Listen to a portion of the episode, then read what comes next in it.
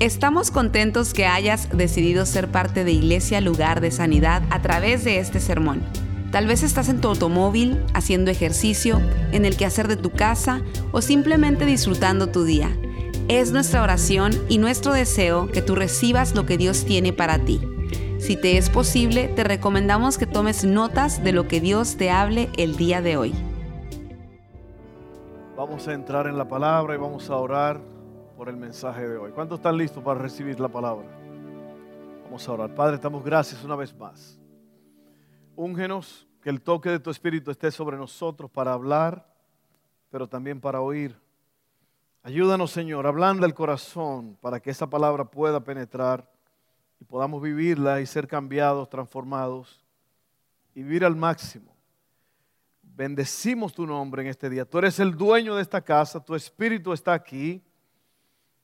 Y pedimos que tú hagas como tú quieras en este lugar. Todo esto lo pedimos en el santo nombre de tu Hijo Jesús. Amén. Amén. Bueno, antes de comenzar, yo quería nada más eh, eh, decirles algo muy importante. ¿Sabes lo que quiero decirles? Mi esposa y yo les amamos con todo el corazón. Eh, nosotros tenemos un amor muy especial por cada uno de ustedes. Y le voy a decir por qué. Porque Dios nos ha llamado a eso. Dios nos ha llamado a amarlos a ustedes, a pastorearlos. Y eso significa mucho para nosotros. El pastorado no es fácil, no es el llamado más, eh, bueno, es el llamado más grande sobre la faz de la tierra, pero no es el llamado que, no es para todos. Y básicamente yo todavía le pregunto a Dios que por qué me llamó a mí. Ah, todavía se lo, estoy cuestionando, ¿no? Pero Él lo hizo, a Él le ha placido hacerlo y, y para nosotros es un honor pastorearlo. Nosotros hemos orado por ustedes todo el tiempo, seguimos orando. Eh, nosotros hemos llorado por ustedes y seguimos llorando por ustedes. Porque Dios lo ha puesto a, a ustedes bajo nuestro cuidado Así que yo quiero que ustedes se sientan que verdaderamente tienen un pastor. Una de las cosas que yo quisiera hacer es abrazarlos a todos todo el tiempo. A veces no se puede, a veces terminamos el servicio y vamos a la recepción para nuevos. Mi deseo es esperarlo en la puerta y, abrazarlos a todos, pero a veces no se puede. Yo nada más quiero decirles que se acuerde siempre que mi esposa y yo les amamos con todo el corazón y que estamos aquí para servirles. Eso en verdad, mírenme los ojos, los ojos no mienten. Los ojos son la ventana del alma. Les amamos con todo el corazón. Amén. Gloria a Dios. Bueno, vamos a entrar entonces en el mensaje que es, eh, es algo que el Señor me dio. Eh, este mensaje lo predicamos hace unos años atrás, pero yo quería volver a predicarlo con un toque de, del presente. Y se llama, el mensaje es el producto, es el resultado de un proceso. El producto es el resultado de un proceso. Y sabe que yo estaba, ah, como eso de las 12, 1 de la mañana, yo todavía estaba, yo me dormí, como que me dormí, pero como que me levanté otra vez. Y yo sentía, Dios como que Dios me estaba hablando. Eh, no era como que había una voz en el cuarto, me dijo, Fernando, estoy aquí. No, no, no, así. No, no, es una impresión que uno siente, ¿no? Como que uno sabe, como que Dios está tratando con uno. Y, Dios me decía básicamente de eso, de que eh, nosotros estamos aquí para amarlos, para servirles. Pero otra cosa es que eh, cada mensaje que se predica es para ayudarte a ser mejor. Cada mensaje que se predica es para que tú vivas al máximo. Mi único interés, mi única eh, mi único deseo en todo esto es que tú que estás aquí, cuando tú oigas esta palabra, esta palabra pueda causar un cambio en tu vida y que tú puedas vivir una vida extraordinaria. Imagínense, ¿qué más, qué más quiero yo? ¿Pararme aquí? ¿A predicar por predicar? No, eso lo hace cualquiera. Usted va a la ciudad de New Orleans y la gente está parados en una esquina allí vestidos de cosas raras. Unos se pintan de, dorado entero, otros se pintan de plateado y ahí están haciendo un show y pidiendo dinero. Pues nuestro propósito es nada más pararnos aquí a decir algo. En realidad, cada palabra, todo lo que se predica aquí es para que tú, tú vivas al máximo. Es para ayudarte. Y estas palabras a veces no te van a caer bien, porque a lo mejor tú estás pasando por una situación que a ti, a lo mejor lo que yo estoy diciendo, tú no lo quieres oír. Porque a veces la verdad duele, ¿sí o no? Para el que anda mal, la verdad duele. Y muchas personas están pasando por una, por una situación, a lo mejor están en un tipo de rebelión, y el pastor viene a recordárselo y dice, ah, otra vez, ahí está. Otra vez lo mismo. Otra vez lo mismo. Pero no es lo mismo. Ni es igual, dijo Juan Luis. El, el producto es el resultado de un proceso. Entonces, esto es lo que yo estaba pensando anoche, que para que, ¿cuántos de ustedes quisiera que las cosas les salgan bien? Ese es el deseo de todos. A veces uno dice, ay, que tenga suerte. Bueno, la suerte, como dijo Ferro hace poco, la suerte está en las manos de Dios. Eh, eso de echar suertes y de desear, bueno, lo que vale y lo que, y lo que importa y lo que cuesta es la intención. Amén. La intención. Y cuando uno quiere que las cosas le salgan bien a uno, uno tiene que tener una intención específica. Por eso es que el producto es el resultado de un proceso. Y una de las cosas que tú tienes que, una de las cosas más importantes en todo lo que tú haces, es que tú tienes que estar convencido. Si tú no estás convencido, si tú eres un joven, una jovencita en esta tarde, y tú no estás convencido de que el matrimonio, el sexo es para el matrimonio, y que Dios tiene cosas grandes para ti cuando tú te cases, y aún ahora, pero que hay cosas que están reservadas, tú te vas a encontrar en un carro por ahí, en, una, en, la oscuridad, con alguien haciendo cosas que no debes si no estás convencida, si no estás convencido. Si tú no estás convencido de algo, tú vas a estar en el lugar incorrecto, a la hora incorrecta, haciendo algo que no debes de hacer si no estás convencido. Si tú no estás convencido del trabajo que tú tienes, de lo que estás ejerciendo ahora mismo, no vas a estar feliz y vas a estar cuestionando todo el tiempo, ¿por qué estoy aquí? Entonces tú tienes que estar convencido de lo que crees, de lo que haces. Si tú no estás convencido de lo que es el matrimonio, tú vas a vivir una, una vida loca. Tu matrimonio va a ser un desastre. Amén. Dígame alguien. Si tú no estás convencido, la palabra convencer quiere decir cambiarte la mente con, con, uh, convencerte. La palabra estar convencido quiere decir que es como cuando estás jugando al pulso con alguien. Te tumbaron el pulso, es que te convencieron, es que te ganaron, te, te conquistaron en tu forma de pensar. Y hay que estar convencido. Si usted no está convencido de lo que usted cree, si usted no está convencido de su creencia en Jesucristo como su Señor y Salvador, usted va a caer por cualquier cosa. Usted le va a abrir la puerta a todo el que toque la puerta trayéndole un evangelio a lo mejor falso. Amén. Así que usted tiene que estar convencido. El producto es el resultado de un proceso. La solidez es sinónimo de estabilidad. Muchas veces comparamos las cosas que permanecen firmes con algo sólido como la roca o como el acero. Porque estas cosas resisten. ¿Se acuerdan de Superman? El hombre de acero the man of steel, porque resiste, nada puede detenerlo. Y yo voy a leer en Mateo 7, 24 al 27. Así que oigan bien, pongan mucho oído porque esto es importante para cada uno de nosotros. Recuerde, el mensaje no es para nada más oírlo, es para vivirlo y practicarlo. Mateo 7, 24 al 27. Oiga lo que dice. Por tanto, Jesús hablando, si usted lee Mateo, Mateo 5, 6 y 7, es el manual de la vida. Esos tres capítulos, usted tiene que leerlos porque ese es el manual de la vida. Ahí habla sobre el divorcio, sobre el matrimonio, sobre la adoración, sobre la oración, sobre la ofrenda.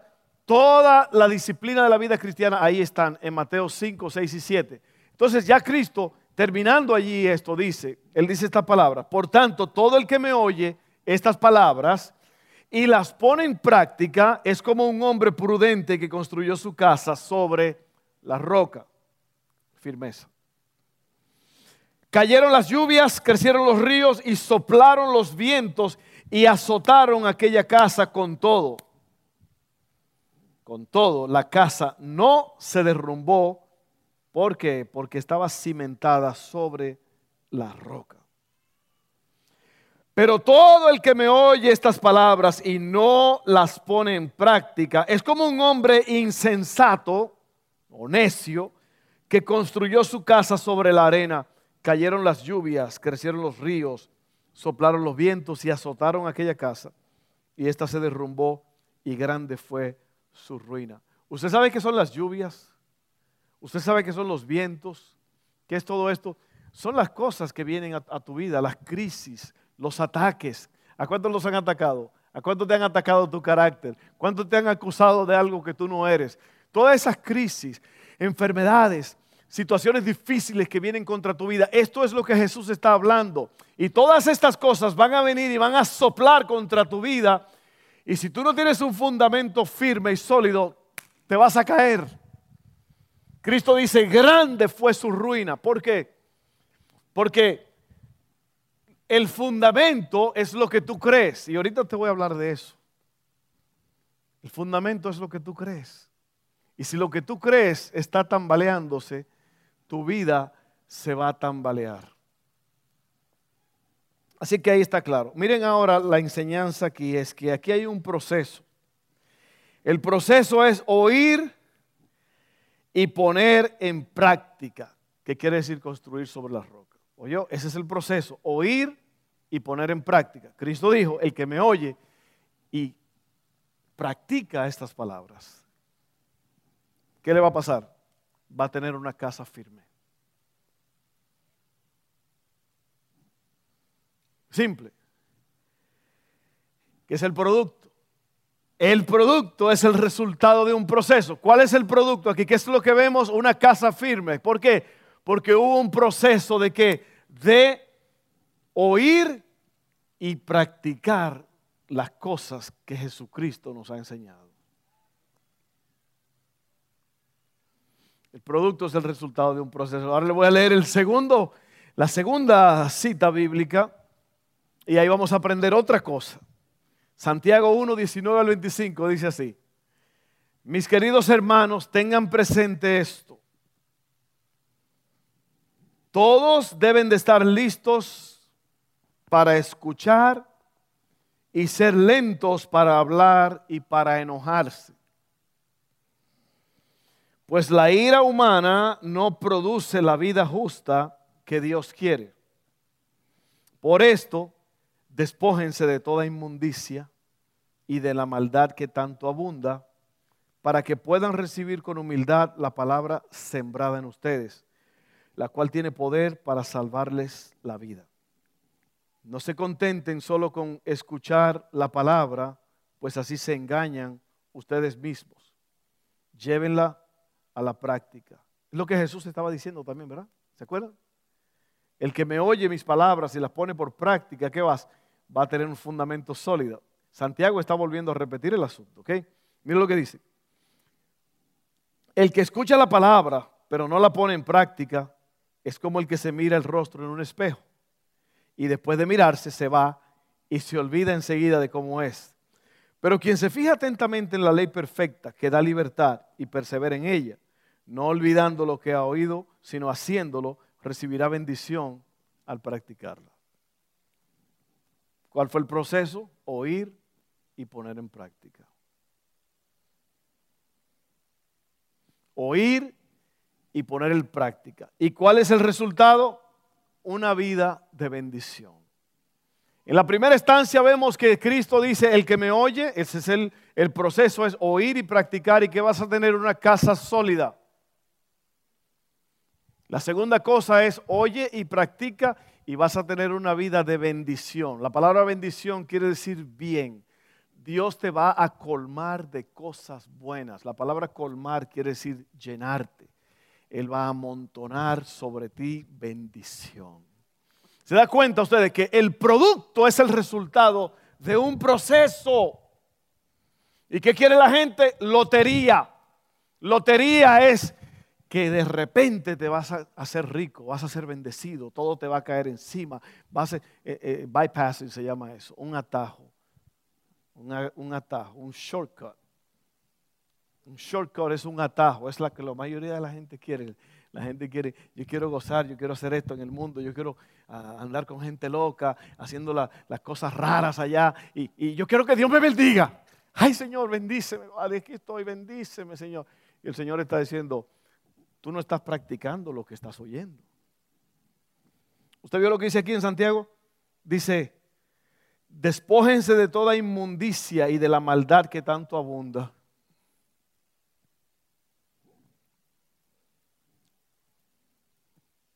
¿por qué no hay buenos resultados en mi vida? Una, pregunta es simple, sincera. ¿Por qué no hay buenos resultados en mi vida? Otra vez te estoy diciendo, yo creo, yo creo que el plan que Dios nos ha dado, nosotros, usted sabe, la constitución de los Estados Unidos es un, es un documento tan poderoso y tan firme que fue escrito por hombres y mujeres que amaban a Dios. Y lo que ellos no querían era volver a caer a la esclavitud y la persecución que tenían sobre la iglesia cuando salieron de Inglaterra. Ellos no querían volver a eso. Entonces, la, constitución de los Estados Unidos es un documento rígido y poderoso que no permite que cualquier loco se suba a la presidencia y haga lo que quiera.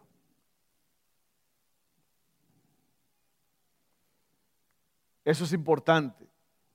Entonces, ¿Por qué no hay buenos resultados en mi vida? Le voy a decir por qué. La razón primaria es porque el conocimiento sin aplicación no produce resultados y eventualmente se hace aburrido y sin propósito. Oír sin tomar los pasos necesarios es la receta para el desastre. Entonces, así como esa constitución es sólida y efectiva, hay un documento que es la palabra de Dios, que tú tienes que oírlo, tú tienes que vivirlo, tienes que practicarlo. Aquí está el libro de instrucciones, aquí está el manual. Entonces, oiga esto. Oír sin tomar los pasos necesarios, vuelvo y repito, es la receta para el desastre. Y voy a decir esto entre paréntesis, no lo tome a mal, si usted no es esa persona, no lo tome para usted. Hay personas que usan la iglesia como un trampolín para salir del problema y luego se van cuando se sienten mejor. Esas son las personas que usted los ve y de repente ya no los ve. En la vida necesitamos constancia. Un lugar donde pertenecer de por vida. Un lugar donde se me toma el pulso constantemente. Un lugar en el cual yo aprenda de otros y llegue a ser ayuda para otros. La vida cristiana es un maratón, no una carrera de 200 metros. El secreto para que el producto sea bueno, si el proceso no es sano, el producto no va a ser sano. Muchos quieren un buen producto sin proceso o con un proceso errático. ¿Me están entendiendo hasta aquí? La, pregunta correcta era si me estoy explicando. Dicen que es falta de educación preguntarle a la gente si me están entendiendo. Pero aquí somos hermanos, ¿verdad? Así que me están entendiendo. Yo creo que la vida se hizo para vivirla. Esa es mi creencia. Y yo soy muy observador y yo observo las cosas. Yo he, observado mi vida y he observado la vida de otros y yo me pongo a ver que las personas que escogen bien, les va bien. Las personas que escogen mal, pues les va mal. ¿Por qué? Porque el producto es el resultado de un proceso. Y si el proceso está enfermo, el resultado va a ser enfermo, va a ser mediocre, no va a ser bueno. Entonces, ahora vamos a entrar en este asunto ya para ir eh, aterrizando este avión. Hay dos puntos que quiero eh, enseñarte. Entonces, si el producto es el resultado de un proceso, yo quiero que tú examines el proceso. Examine el proceso. Todo comienza con un buen plan. Hay que seguir las instrucciones. La pregunta es, ¿de dónde vienen las instrucciones? De la palabra de Dios. De buenos consejos de personas sabias y con experiencia. Y de lecciones que nos da la vida. ¿Cuántos han aprendido de las lecciones de la vida? y dan duro, ¿verdad? Esas lecciones dan duro a veces, te tiran contra la esquina y tú dices, bueno, no me va a pasar otra vez. Yo no voy a permitir que eso me pase otra vez. Todos hemos aprendido, o deberíamos aprender, ¿no? Entonces miren esto, examine el proceso. El que no aprende de sus errores está en peligro de repetirlos. Eso está bueno como para ponerlo en Facebook. El que no aprende de sus errores está en peligro de repetirlos. Ahora yo voy a leer Josué 1, 6 al 9, que dice, y otra vez estoy hablando de que eh, tú quieres que te vaya bien, quieres que te salgan bien las cosas, ¿verdad que sí? ¿Cuánto quiere que le salga bien la cosa? Yo no creo, yo, yo realmente no creo que nadie en su juicio cabal quiere que las cosas le salgan mal, le salgan mal a menos que sea masoquista. Usted sabe uno, que un masoquista es una persona que le gusta sufrir. Yo no creo que la gente quiere que las cosas le salgan mal, pero las cosas salen mal porque, porque hay un proceso enfermo. O no se está haciendo lo que se debe. Entonces, lo que yo te estoy diciendo a ti ahora en este momento es, la primera cosa es examina el proceso. Examina el proceso, examina tu vida, examina tu levantarte, tu vivir diariamente y tu acostarte. Examínalo bien. Miren lo que dice Josué 1, 6 al 9. Esto es lo que Dios le está diciendo a Josué, que ahora es el líder de Israel, porque Moisés, el supremo líder de Israel, un gran líder, muere. Entonces desaparece de la, de, la, vista. Y esto es lo que Dios le dice a Josué. Y te lo dice a ti también. Sé fuerte y valiente, porque tú serás quien guía a este pueblo para que tome posesión de toda la tierra que juré a sus antepasados que le daría. Sé fuerte y muy valiente. Ten cuidado de obedecer todas las instrucciones que Moisés te dio. Oiga bien, ten cuidado de obedecer todas las instrucciones que Moisés te dio. No te desvíes de ellas ni a la derecha ni a la izquierda. Entonces te irá bien en todo lo que hagas. Palabra de Dios. Estudia constantemente este libro de instrucción. Medita en él de día y de noche está la clave. Pero no lo hacemos. Me parece que 4 más 4 nos sale en 12. Porque el proceso es errático. No hay, imagínate, aquí te está diciendo, tienes que leer este libro de instrucciones, medita en él de día y de noche. Seguimos. Estudia constantemente en este libro de instrucción, medita en él de día y de noche, para asegurarte de obedecer todo lo que allí está escrito. Solamente entonces, solamente entonces prosperarás y te irá bien en todo lo que hagas. Mi mandato es, sé fuerte y valiente. Va en la tercera vez que se lo dice. No tengas miedo ni te desanimes, porque el Señor tu Dios está contigo donde quiera que vayas. Él, mire, usted se levanta y el Señor está ahí en la cama a tu lado. Tú vas, te, te cepillas y el Señor te está viendo. Así que cepíllate bien. Tú vas a preparar tu desayuno, el Señor está contigo. Te montas en tu carro, te subes al carro, el Señor va contigo. Dice aquí, el Señor estará contigo donde quiera que vayas. Tú tienes que entender que la provisión y la presencia de Dios están contigo donde quiera que tú vas. Por eso es que tenemos que tener cuidado con lo que vemos, con lo que hablamos, con lo que oímos, porque el Señor está ahí. ¿Sabe que hay una historia en el, Antiguo Testamento donde la hermana de Moisés está criticando y hablando mal de Moisés, que es el líder de Israel escogido por Dios? Estaba hablando mal. Este Moisés que agarró a esta esposa que es como media de por allá, de quién sabe dónde y estaban hablando mal. ¿Y sabe lo que dice la Biblia? Que el Señor oyó. El Señor oyó lo que estaban diciendo. Y dice la Biblia que Miriam se puso blanca, leprosa, por hablar mal de su hermano. Y tuvo Moisés que orar por ella. Yo no sé por qué dije eso. El Señor está contigo donde quiera que vayas. Algo muy importante aquí es la importancia que Dios le da al líder bajo el cual Josué se encontraba. Se dio cuenta que eh, Dios le dice a Josué, asegúrate de cumplir lo que mi siervo Moisés te enseñó. ¿Se da cuenta? Es lo que yo le decía hace un rato. Lo que yo tengo para ti en esta tarde son instrucciones bíblicas para ti, son instrucciones de Dios. No la pongas a un lado. No pongas al pastor por un lado, no, no ignores la, verdad de Dios. Eh, usted nunca podrá aceptar la autoridad y el llamado de su pastor o mentor a menos que usted le dé validez al llamado que Dios le ha dado a su pastor o mentor. En otra palabra, lo que yo le estoy diciendo a usted aquí ahora mismo, si usted no me ha aceptado a mí como su pastor o si usted no tiene validez, usted, usted, usted no me da validez a mí como que Dios me ha puesto aquí, lo que le entra por un oído le va a salir por el otro. Y por eso es que para muchos, como dijo Julio Iglesias, la vida sigue igual. ¿Sí o no?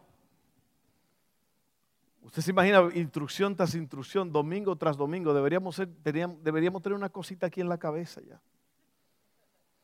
Pero dice la Biblia que todavía estamos bebiendo leche. Nos gusta la leche. Y está bien, la leche es para los, para los bebés. El problema es tener que apartar el bigote y meterle la tetera a un hombre. ¿Eh?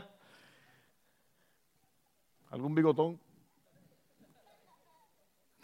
Está riendo la niña. Usted nunca podrá aceptar la autoridad y el llamado de su pastor a menos, o mentor, a menos que usted le dé validez al llamado que Dios le ha dado a su pastor o mentor. Y ese es el, examina el proceso. Mira bien el proceso. Mira bien tu vida. Mira bien lo que tú estás oyendo, lo que tú estás leyendo, lo que estás... Todo eso, mira el proceso. Mira, mira, mira quién estás oyendo, de quién tú recibes consejo, quiénes son tus amigos, con quién tú andas, eh, a qué le das prioridad en tu vida. Todo eso y te vas a dar cuenta si el producto va a ser bueno. Aquí Dios le está diciendo a Josué, asegúrate de guardar lo que mi siervo Moisés te dio, porque eso te va a hacer que prosperes en todo lo que hagas. Entonces, cuando usted lee la Biblia y usted cumple la Biblia, las cosas le van a ir bien. Amén. Dios le va a dar la fuerza, porque aquí necesitamos la fuerza y el poder de Dios. Porque si no, estamos fritos. ¿Verdad? ¿Cuántos de ustedes han caminado un perro que no quiere ir por donde tiene que ir? Y el perro va así como... Y usted lo está jalando. Perro, perro. Y él quiere ir, así somos nosotros. Ay, me dijo perro el pastor. No, no, no, no. No somos perros, somos como perros. Que el Señor nos está llevando y nosotros queremos salirnos. ¿Sí o no? Una tentación por ahí. ¿Cuántos son atraídos por la tentación de vez en cuando? Todos somos atraídos y seducidos por las cosas de antes. Si usted era bebedor, tomador y a usted le gustaba la cerveza, usted una cerveza fría por ahí con gotitas en el vaso y usted, ay Dios. ¿Sí o no? Pero usted sabe que eso le costó el matrimonio, le costó los hijos, le costó el trabajo. ¿Sí o no? Y mire, yo con el alcohol yo no soy amigo. Hay mucha gente que lo ven como como nada malo, pero yo le digo una cosa, mire, yo he visto lo que yo he visto, lo que empezó como un trago social, yo he visto familias destruidas. Y, y yo, con el alcohol, yo no quiero nada. Pero anyway, la tentación está ahí, ¿sí o no?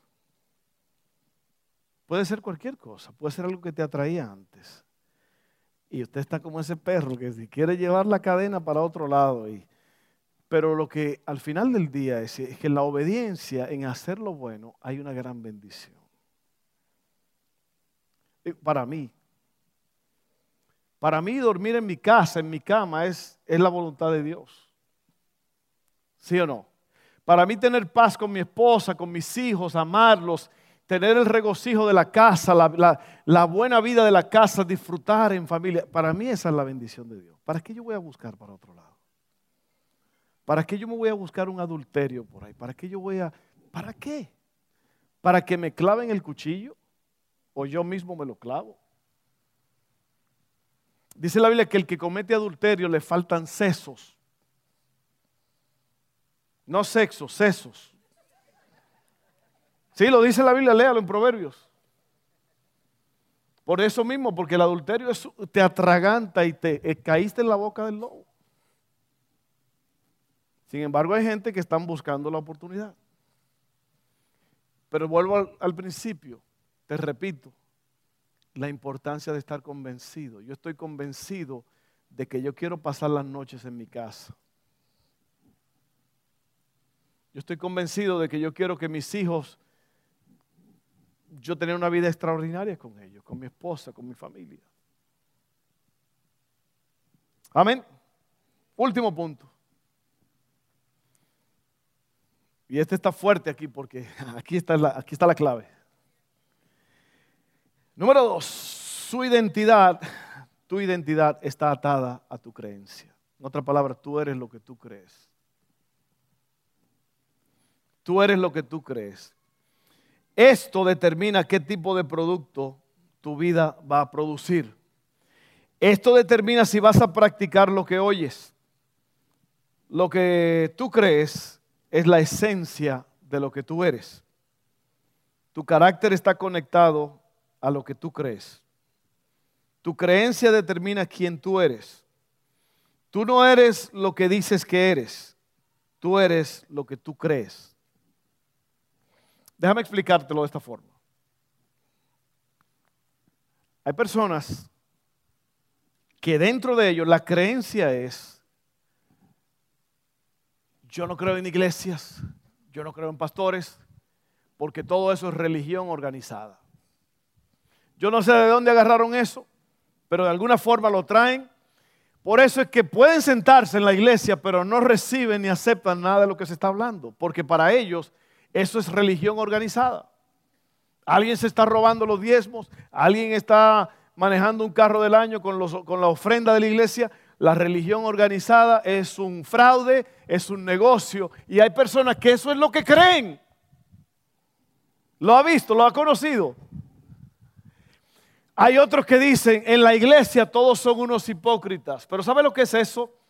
Eso es un contraataque para poder evitar y eludir a Dios.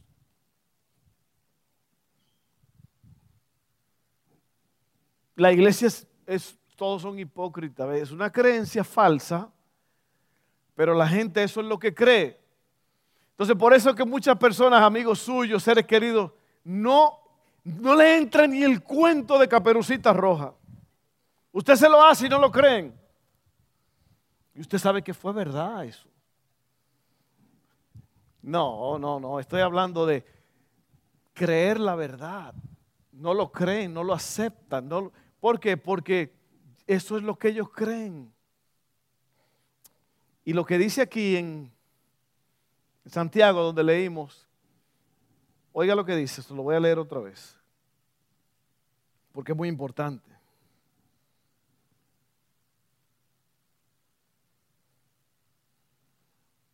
¿Dónde está? ¿Dónde está? ¿Dónde está? Usted tiene que tener un corazón blando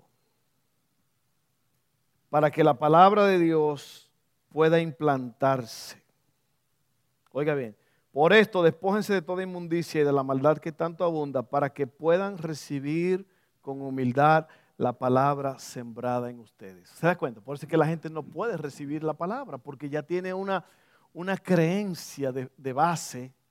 Y cuando la palabra quiere caer allí, cuando Dios está hablando al individuo, hay una barrera ya. Yo no creo en cristianos, yo no creo en evangélicos. Los pastores son toditos unos ladrones, los hermanos son toditos falsos y son hipócritas. Imagínense. Eso es lo que tú crees. Oiga bien, sigo leyendo aquí porque esto ya va aterrizando. Tu conducta es el resultado de lo que tú crees. Tu familia es el resultado de lo que tú crees. Hay hombres que piensan que la mujer es una esclava, una cocinera, y que ellos se casaron con esa mujer para tenerla en la casa cocinando mientras ellos se van a divertirse. Yo lo he visto. Una vez me dijo un hombre a mí, no, pastor, necesito una mujer porque yo necesito alguien que me cocine. Yo le quería dar un sándwich y después darle un trompón para que en el aire se comiera el sándwich. O sea, iba a durar tanto en el aire. Van a decir que soy violento ahora. No se crea, hombre, pero me lo dijo. Y hay hombres que creen que la mujer es como, como una bestia de carga. Ahí la tengo, me cocina, pero yo me salgo, me doy mis salidas, como que tienen, y hay hombres que de base esa es su creencia. Esa es su creencia, que la mujer es para darme hijos, para darme placer y para cocinarme, y yo soy el macho que sale a buscarse la buena vida en las noches. Wow, un silencio increíble. Tu productividad en el trabajo es el resultado de lo que tú crees. ¿Se acuerda el hombre de los talentos? A tres hombres se le, dieron, se le dio una cantidad de dinero suficiente para producir más. Y el tercero dijo, yo le llamo a eso el tercer hombre, la mentalidad del tercer hombre. ¿Usted sabe lo que dijo el tercer hombre?